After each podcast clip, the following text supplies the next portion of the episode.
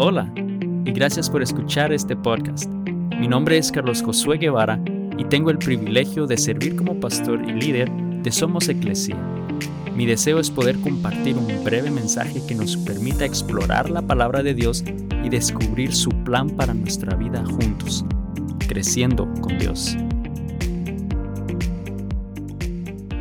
¿Has pedido algo a Dios antes en donde terminaste tu oración diciéndole, pero que se haga tu voluntad, no la mía.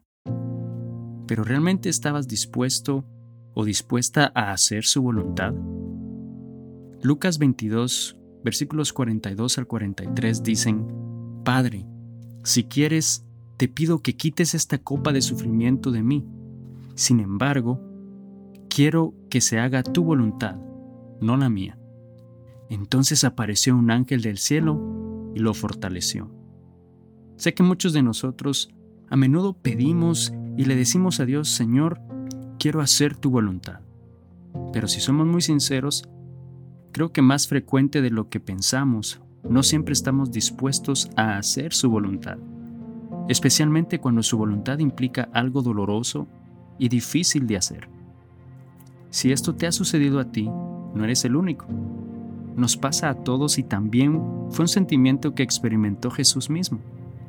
En este pasaje Jesús acababa de tener la última cena con sus discípulos, en el cual les había anticipado que su muerte estaba por suceder y había subido al monte de los olivos para tener un momento de oración a solas con su Padre. Pero Jesús sabía que ya la hora había llegado en el cual Él tendría que entregar su vida para así poder hacer el pago del pecado por todos nosotros.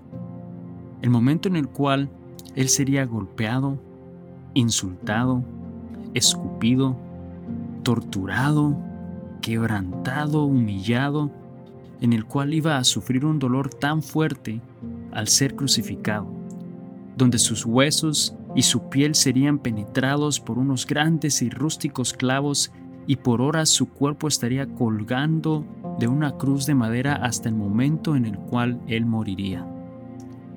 ¿Cómo crees que se pudo haber sentido Jesús en ese momento?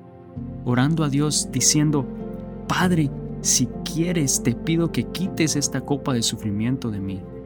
Yo estoy casi convencido que yo estaría orando de la misma manera y seguro que la siguiente línea es la que hace la diferencia entre Jesús y nosotros. Cuando Él dice, mas sin embargo, quiero que se haga tu voluntad, no la mía. Esa frase es tan fácil decirla, pero es increíblemente difícil de hacerla una realidad en nuestra vida. Jesús sabía lo que significaba hacer la voluntad de su Padre, pero la última oración de este versículo fue la que marcó la diferencia en la vida de Jesús al punto de poder soportar el sufrimiento que se aproximaba y que también puede marcar la diferencia en nuestra vida hoy. El versículo termina diciendo, entonces apareció un ángel del cielo y lo fortaleció. Eso es una esperanza en nuestra vida hoy. Dios no solo envía a sus ángeles a cuidarnos, a fortalecernos, a protegernos, sino que gracias a que Cristo murió y pagó el precio del pecado por nosotros en esa cruz, ahora podemos contar con Dios dentro de nosotros, el mismo Espíritu Santo que nos fortalece y nos ayuda. Él nos da la fortaleza para poder superar cualquier circunstancia que enfrentemos y así poder llevar a cabo la voluntad de Dios en nuestras vidas, para que podamos ir a nuestro Padre y decirle, Señor, quiero hacer tu voluntad, muéstrame tu voluntad.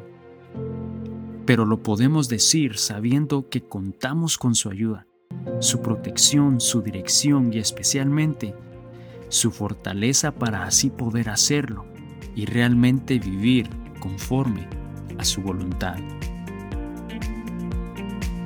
Espero que este podcast haya sido de bendición a tu vida. Y si no lo has hecho aún, suscríbete y así podrás recibir contenido nuevo cada semana. También compártelo con alguien más y juntos continuemos creciendo con Dios.